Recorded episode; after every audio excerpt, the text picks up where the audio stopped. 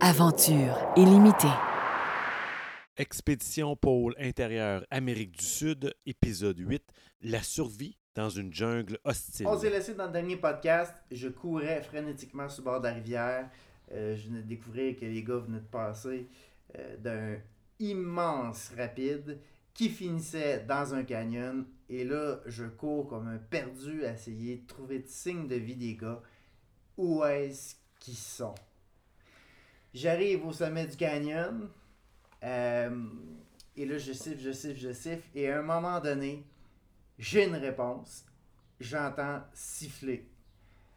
Euh, je me pointe en haut. Je regarde en bas. Puis qu'est-ce que je découvre? Les deux gars avec le radeau. Hey, salut! avec l'adrénaline dans le tapis. Nous autres, on va vous raconter ce qui s'est passé de notre bar. Ouais. Quand on a vu Fred siffler, nous autres, on savait que la catastrophe s'en venait. Fait qu'on a ramé notre vie pour réussir à essayer de rejoindre. Pas Là, été capable. Pas été capable. Fait que là, ça a dit OK, go, on place le radeau, puis on, rentre fait- dedans on comme, comme des, des grands. Comme Hey. des grands. Esmalo, on se gonfle le chest, Puis on y va. on y va. Fait que là, le premier, on avait un visuel, c'était correct. Ouais.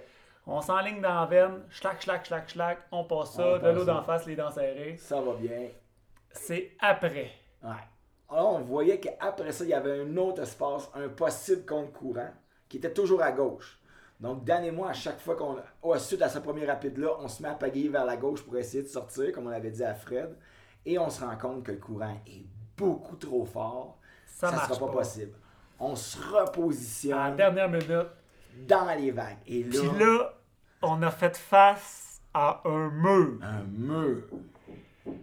Sérieusement, là, moi, j'ai jamais fait des rapides gros de même dans un raft.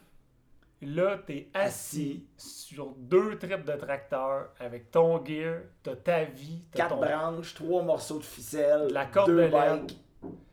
Puis là, là, quand on a rentré là-dedans, moi, je me suis fait ramasser. Puis l'eau, elle, elle a tellement de débris qu'elle est pesante. Oui, oui, oui. oui. Fait qu'on s'est fait écraser. Puis à un moment donné, j'ai dit, ça y est, on flippe. On flippe, mais par à l'envers. Ouais. C'était tellement haut. Là, on a réussi à passer cette première vague-là. Jacob, j'entends Jacob crier. Jacob, il avait perdu l'équilibre pendant la vague. J'attrape la structure du vélo à Dan avec ma main droite. Je me ramène et là, je me dis, OK, là, il n'y a pas d'erreur à faire ici. C'est de la grosse vague. Je me repositionne. Et là, Dan et moi, on a un contact visuel et on se dit, on, pense- on, garde avait le les yeux contrôle. grands, on avait les yeux grands comme un chevreuil sur le Ah bord de ouais, l'autoroute. ouais, Hey, ouais, ouais. Non, non, c'était Mais là, là, drôle. il est- on gardait le contrôle coûte que coûte. Là, c'était que, il fallait Il faut- s'ennuyer. Il fallait absolument pas nager parce que moi j'avais nagé un petit peu la veille. Puis ton linge il devient pesant puis tu cales, là, ça n'a pas de sens.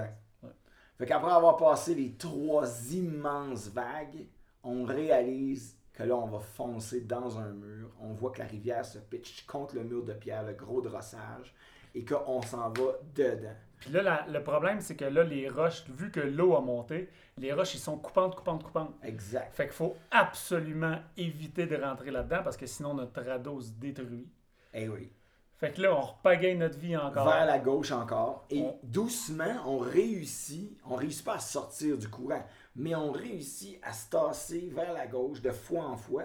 Ce qui fait que quand on arrive dans le drossage, on a passé le bout qui était plus dangereux et on vient s'accoter contre le mur. Et au moment où on frappe le mur, j'ai crié à Dan Penche-toi vers le mur pour être certain que l'eau nous pousse et ne nous fasse pas flipper.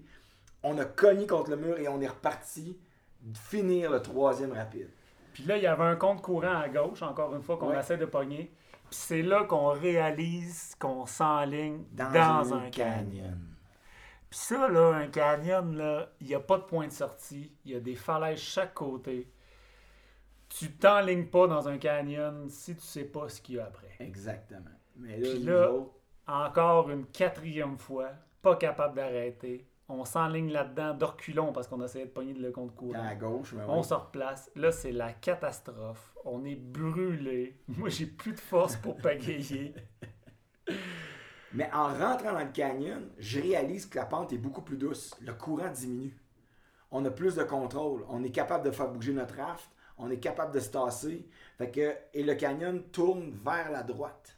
Donc, je dis à Dan, on va coller les murs à droite. Puis s'il y a un petit trou, n'importe quoi, on va essayer de se coller là-dedans pour faire un compte courant. Effectivement, on longe à droite, on longe les murs et au bout de peut-être une centaine de mètres, on découvre un petit compte courant. On pagaie, on entre dedans et on s'arrête. Hey, toi, t'as t'as réussi à le pogner du bout des doigts. Du bout des doigts, le bout de la Moi, j'ai sauté comme une sauterelle sans roche. J'ai tenu le radeau. Il y avait de l'espace pour notre radeau dans le That's courant. C'est tout. tout. C'est tout. Avec une roche pour s'asseoir. Puis là, t'es pris là. Tu sais pas ce qui s'en vient. Non.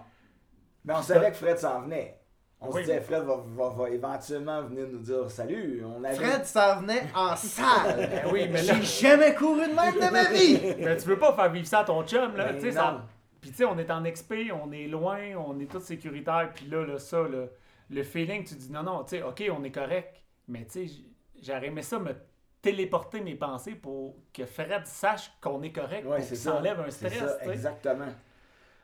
Eh, Parce que quand on a descendu ça, tout le long, on se positionnait, on faisait face aux vagues, on, s- on- on a réussi à, à manœuvrer ces, ces trois rapides-là.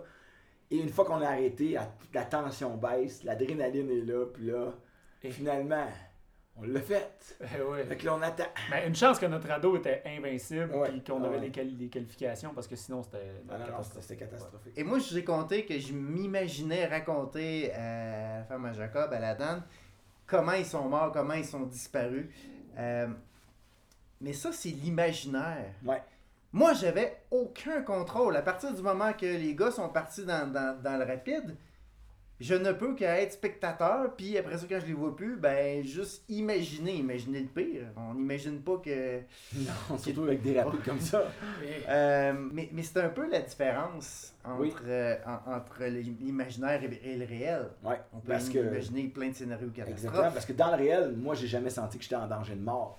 J'ai senti que c'était du gros jeu. J'ai senti qu'on était dans une situation qui était critique. Ben, pas critique, mais qui était intense.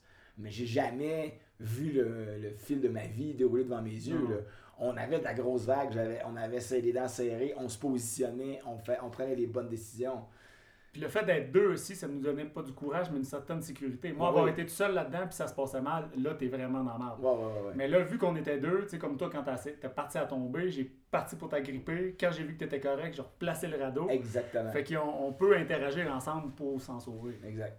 Euh, c'est comme quand tu es dans une voiture, si tu pas les deux mains sur le volant, il y a une Mhm. tempête, l'auto dérape, là, tu as très, très, très peur. Ouais. Mais si tu as les deux mains sur le volant, ben, tu fais ce qu'il faut. Tu as l'expérience, tu ramènes l'auto, tu voilà. passes ses breaks, tu. Bon. Voilà. Trouve les gars. Hey, là, je m'excuse pour ceux qui vont écouter, là, mais je suis du haut de la falaise, puis je crie un. Tabarnak! Ah, il était content de nous voir. Oh my Parce god! que lui, il l'avait vu. Nous autres, on l'a pas vraiment vu, est- non, de toute façon, on avait tellement tout le temps de là- on avait tout le temps de l'eau dans la face. Oh, oui, on était dedans. là. je gueule ma vie, je suis content de les voir. Euh, évidemment, là, je vais voir qu'est-ce qu'il y a après le canyon, puis finalement, il n'y a rien. Non, Ben, il n'y a rien. Il y a, il y a il y a des rapides, rapides, mais mais c'est rien, non, non, non. Mais il y a surtout un compte courant facile qu'on Oui. peut arrêter. Ouais. Euh, puis en marchant le long du canyon, je tombe à un endroit où il y a une structure de roche qui a été bâtie euh, à l'endroit le plus étroit du canyon en haut. Puis là, c'est vraiment étroit, il y a à peu près 20 pieds entre les deux Ouais. parois du canyon en haut. C'est, c'est surplombant. Euh, puis je dis ça au gars, je dis, hey! Il y avait vraiment une structure, mais c'était vieux. Là. Une vieille construction, là. C'est pas 50 ans, c'est beaucoup plus que ça. Là. Ah oui. Euh, on a appris plus tard que c'est un ancien pont Inca. Inca. Donc, Une de millénaire. Ouais, ouais, Ouais. c'est une structure millénaire qui était là. Donc, les Incas passaient par-dessus le canyon. C'était fabriqué un pont. Hey, vous irez voir nos photos là, sur euh, Facebook. Là. Sérieusement, là, c'était ingénieux. Là. Ils en ont mis là, de la structure, de la pierre puis du bois pour pouvoir construire ce pont-là. Et, et là, on arrive au moment où est-ce qu'il faut qu'on prenne une Décision. Est-ce qu'on continue ou est-ce qu'on arrête? Oui, parce qu'on pouvait pas. Ça faisait plusieurs fois qu'on avait des signes. Ouais. On pouvait pas passer à côté puis sortir de là en riant puis dire OK, on continue. Non, on non, avait non. des. Ouais, ouais, fallait faire un point. là, Ouais, évident. ouais, ouais, exact. On n'est pas des têtes brûlées. Non, On a fait de notre mieux. On a modifié nos radeaux. On a changé nos techniques. On a essayé de s'adapter. exact. Puis il y a un moment où est-ce que tu dois dire bon, ben, non. Ça fonctionne pas. Ça fait pas. Non, Non. parce qu'on pouvait pas s'engager plus. Parce que plus qu'on s'engageait, Plus on était loin de la plus civilisation. on était loin puis plus notre point de sortie. tu sais. Fait que là, on avait Ouais. quand même un point de sortie possible, pas trop loin. Exact. Difficile, mais On en jasera de ça. Ouais. Euh, euh, donc là, on sort du canyon. Oui. on prend les vélos pour un premier voyage. Exact. Pour ramener le tout euh, à l'entrée du canyon, il y avait comme un endroit qui, qui était une grande plage. là. Euh, durant le portage, euh, là, il y, y a des cactus. Il y a des. Toutes les. Tout, tout ce que des feuilles, là, ben en dessous des feuilles, il y a des aiguillons. Ouais, puis même quand ça n'a les- pas de feuilles, Ça a des aiguillons. les cactus ont des, ont des aiguilles, les plantes ont des aiguilles, les, les arbres ont des aiguilles. Les fou-.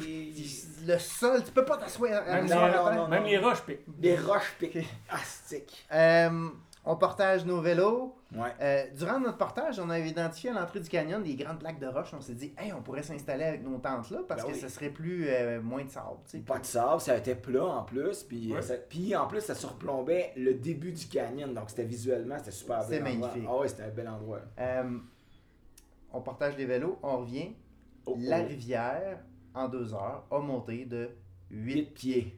C'est sérieusement 8 pieds. Là. C'était impressionnant. Ben, tu sais, on l'entendait un petit peu avec Ouais. le son. Puis là, le canyon où est-ce que nous, on était rentrés, que l'eau était calme, il y avait un rapide. Dedans, Dans le canyon. Ouais, ouais, ouais. C'était plus le même canyon. Non, non, non, non, non, non. non, On n'aurait pas pu arrêter là. Il Si fait- on eu ce courant-là. Il fait toujours beau, Oui, Aucune gros pluie. soleil, gros soleil. mais là, on s'est confronté à quelque chose que moi, j'ai jamais vu. J'ai fait des rivières sur cinq continents. Jamais je n'ai vu des crues aussi soudaines, aussi impressionnantes. Ah ouais, ouais. Euh, c'est- incroyable. Oui, puis il n'y avait même pas de pluie. C'était de la pluie qui se passait dans les montagnes plus loin, qu'on Ouais. n'avait même pas de visuel, Non. qui venait affecter où est-ce qu'on était. Exact. Euh, donc, ça venait de confirmer en fait qu'on prenait la bonne décision. exactement. Il fallait qu'on sorte. Fallait sortir. On, on cherche le chemin, on se donne un point de vue sur la montagne. Il faut, où est-ce qu'il faut qu'on aille? Parce qu'en fait, il y a une montagne. Qui nous sépare de, de la route que nous venions de quitter deux jours plus tôt. Une Mille- sale montagne. 1300 mètres de dénivelé. Un mur, un mur d'épines, de feuilles, de cactus et de bébites qu'on n'a pas encore découvert. Un mur. Moi, tant que j'ai pas eu le visuel sur cette montagne-là, je me disais, oh my god.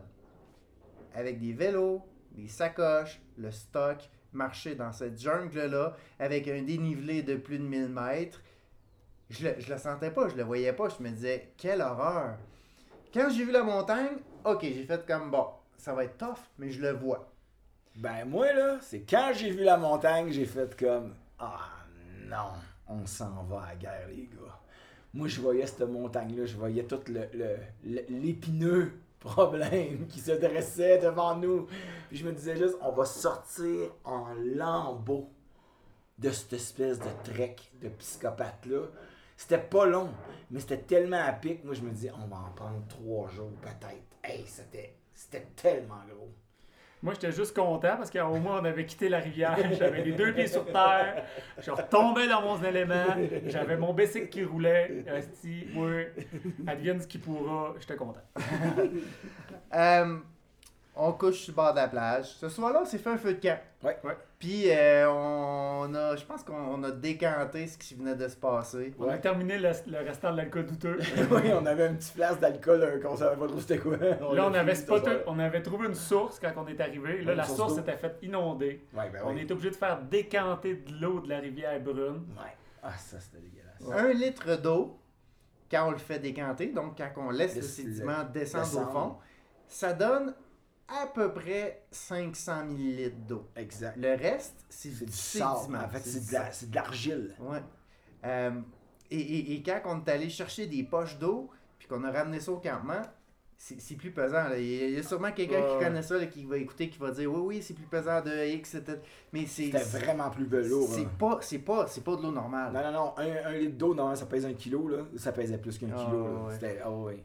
Euh, donc, euh, ben là, on a de l'eau, puis on, le lendemain, on pack nos petits, on fait un premier voyage avec les vélos, on Ouais. va monter les vélos le plus loin possible dans la montagne. Dans la stratégie, on sait qu'on peut pas faire un voyage avec tout notre équipement. Il faut faire Ouais. deux voyages, deux allers-retours avec le premier voyage les vélos, revenir dormir au camp de base, puis le lendemain, repartir avec le Oui, parce que c'était impossible de dormir dans la montagne. C'est Non, tellement pentu. c'était tellement, ouais. C'est ça. Le plan était de les vélos, puis la deuxième journée, on dort au sommet. Au sommet. On remonte une rivière, on tombe sur des vaches, hein, et Ouais. des vaches sauvages partout. dirait. partout, partout, qui sont quand même sympathiques, pas d'agressivité de leur Non. part, euh, mais ils sont, sont au milieu de nulle part, pas d'enclos, rien, des vaches. Ils sont Ouais. perdus, eux autres. C'est Ah, c'est vraiment des vaches sauvages. Ah, il ouais. n'y a, pas un chat qui va là. Ouais, je dirais non, plus des taureaux avec les cornes qu'il y avait. Ouais, ouais, Ah c'est- il y avait des papiers cons.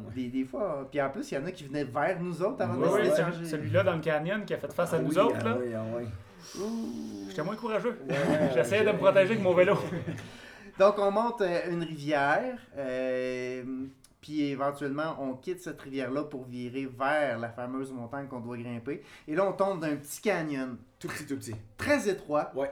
Euh, entre le- 20 30 30 pieds, pieds mais de qui, largeur. qui- qui est venu jusqu'à peut-être euh, 10 pieds de large. Ouais, dizaine de pieds qui est le lit d'un ruisseau asséché, dans le fond. Exactement. Euh, c'est magnifique, encore une fois. Ah, C'est- beau, c'est beau, L'affaire, c'est que- beau. tous ces détours-là nous font voir des choses qu'on ne verrait jamais, puis en fait que probablement très peu d'humains ont vu. Ouais, on est passé dans des endroits où probablement personne jamais va. là. Oui, puis la progression allait bien. Tu sais, moi, j'étais Oui. content parce que là, on était sur la terre, on n'était pas dans le bois vraiment serré. Ouais, on n'était pas dans Fait que ça fond de la l'avançait, on faisait Ouais. du dénivelé, puis tout. Fait que ça, ça allait super bien. On monte les vélos, on a fait un peu d'escalade, euh, pas de la grosse escalade technique, là, mais euh, du petit 5-6 euh, avec le vélo sur l'épaule. Sur les épaules, ouais. Puis euh, on, bon, on réussit à franchir les obstacles. On monte à 4 heures, on décide de redescendre, on vient au campement. Le lendemain, on, On repart. le campement, mais là, il n'y a plus pendant la nuit. Oui. Et quand on arrive sur le lit de la rivière asséchée, dont on avait marché la veille, elle n'est plus asséchée. Là, on est dans l'eau brune et on remonte à travers. Ça, le- c'est la première journée, l'eau brune.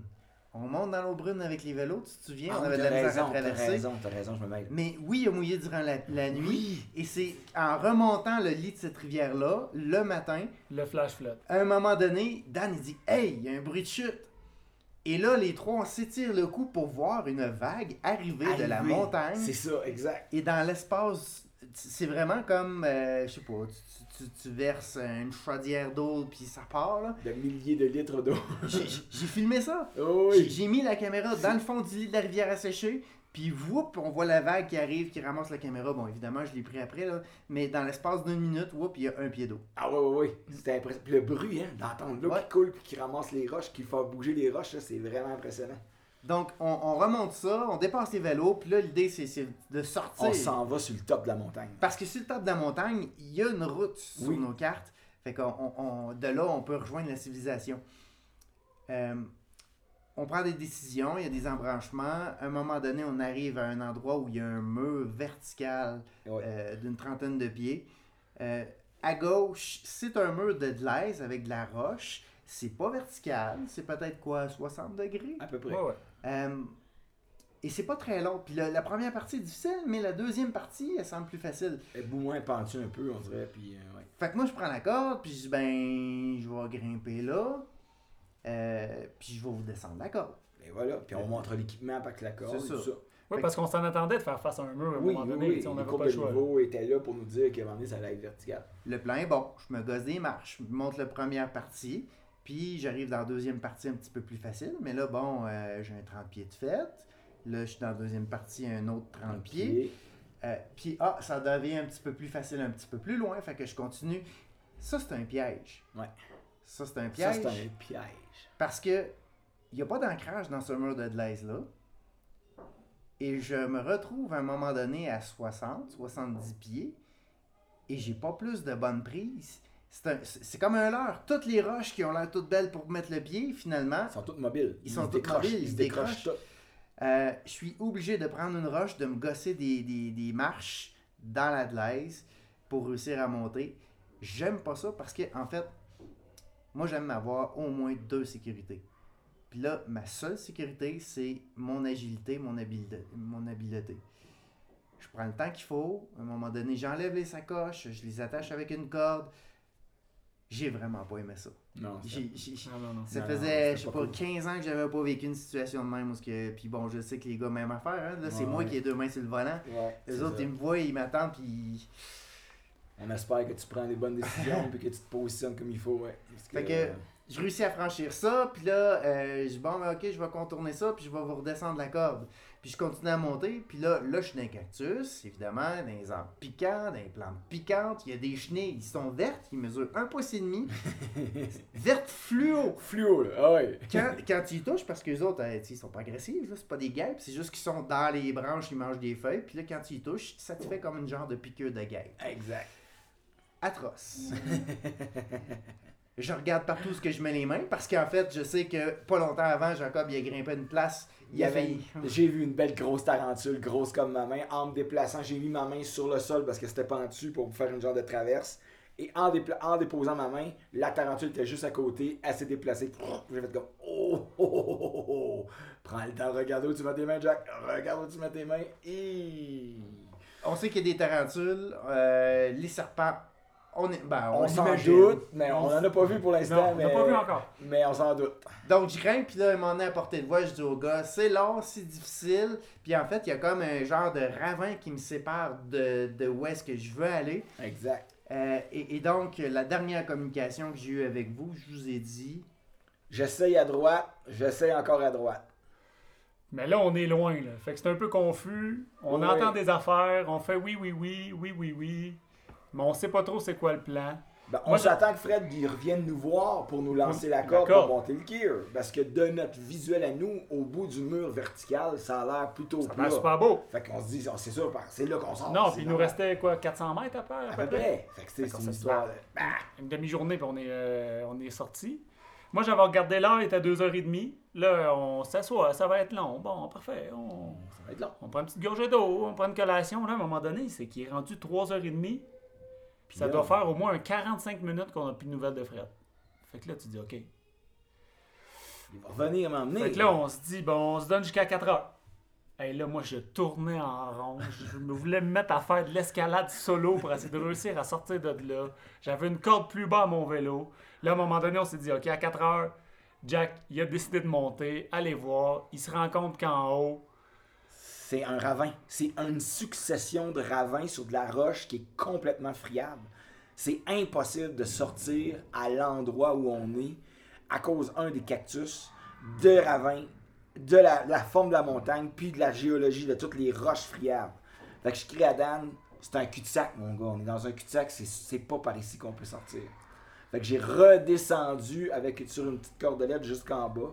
Et de là, on se dit, dans deux heures et demie, il va commencer à faire noir. puis il est où, Fred? Puis il est où, Fred?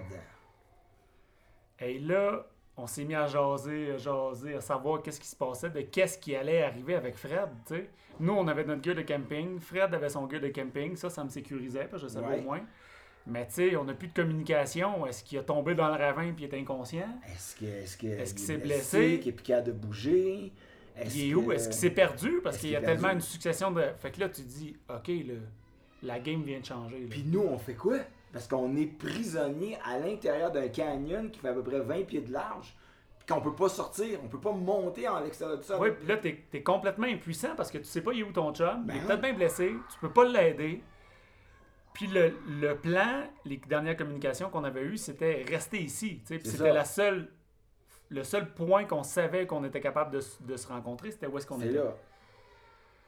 Fait que ça a été une diffusion quand même assez difficile de Ouais. rester là. Ouais. Fait qu'on est descendu, on s'est trouvé un petit spot relativement correct Ouais. pour monter nos tentes. On a, parce que comme c'était très en pente, il fallait se trouver un endroit plutôt plat. Donc, ce qu'on a trouvé, c'est que dans le fond du lit de l'espèce de petit canyon, de petite rivière, il y avait des zones où c'était plus de la petite, petite rocaille qu'on pouvait déplacer. Donc, on a réussi à se faire deux espèces de zones planches en déplaçant la rocaille, puis en mettant nos tentes là. Puis là, il mouille, Il puis pleut. il mouille, Il puis il fait fret, puis il vente.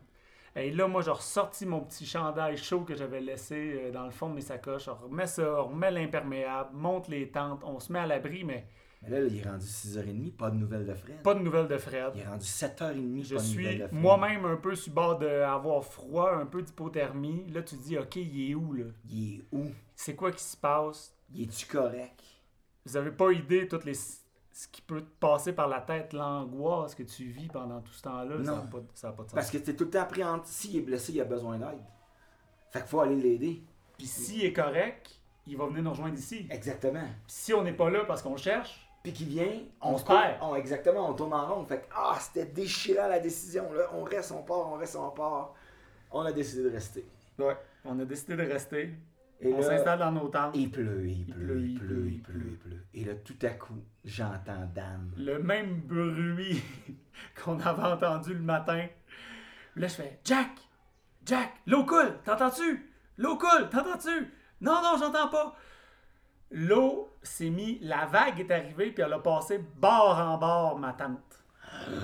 Et là, j'ai réussi à sortir le stock en catastrophe, On est deux gars en bobette. en sous-vêtements puis en imperméable, à rapper mon gear, à juste essayer. J'ai laissé ma tente là. Ah oui. Ah ouais. Elle était attachée. Ouais, la, ri- la rivière s'était mise à se creuser en dessous de ta tente. Hey, fait que là, ça, c'était encore une autre goutte sur le, le, le, le Sur problème. Sunday. Sur le Sunday. Là, on réussit à se mettre, moi et Jack, ensemble dans la même tente, collés. Puis là, on avait bu un peu d'eau douteuse les derniers jours. Ouais, quand on était pas sur décantée. je vais vous éviter des détails, mais j'ai pogné une gastro. Mais une gastro que je pourrais dire explosive. Puis là, je file pas bien, j'ai de la fièvre. Ah oui. J'étais allé à peu près quatre fois dehors. Ah oui. Là, en, en pleine nuit, il y a des morceaux de falaise qui ont tombé. Parce que là, comme tout est friable, l'eau, elle, ramasse, puis elle, gruge le sable, il y a des blocs de roc qui tombent dans le canyon. Et nous, on entend ça débouler, on se dit, Puis on entend la vitesse des roches accélérer. accélérer. Hey, on step Hey, debout. Là, Je pense qu'on a crié les deux comme des fillettes, Ah on s'est ouais. pris dans nos bras. Hey, Caroline, on entendait les roches qui s'en venaient vers nous, puis on s'arrêtait. Ok, je pense qu'on est correct. Ah, la nuit de, marde. Là, on se réveille le lendemain matin, pas de frais. Pas de Fred. On se fait un déjeuner, puis là, on en vient à une décision. Fallait en prendre une. C'était qu'à 8 heures, si on n'avait pas de nouvelles de Frédéric, on pactait tout ce qu'on pouvait pour la survie. On abandonnait les vélos, on abandonnait tout le superflu, puis on se sortait de ce canyon-là. Ouais, ouais, puis c'était fini. C'était fini. L'expé s'arrêtait là, c'était Faut tout. retrouver Fred. Fallait retrouver Fred. Alors, sur ce, on vous dit. Juste vous dire que euh, je suis encore là. Il hein. est très vivant, by the way. Ouais, je suis bien. Mais, euh, la suite. La suite dans le prochain podcast. Alors, on vous dit. Chac! À la prochaine! Ciao! Ce récit de l'aventure Amérique du Sud, pôle intérieur, vous a été présenté par Groupe Gamma Sport avec Daniel Barrio. Jacob Racine. et Fred Dion.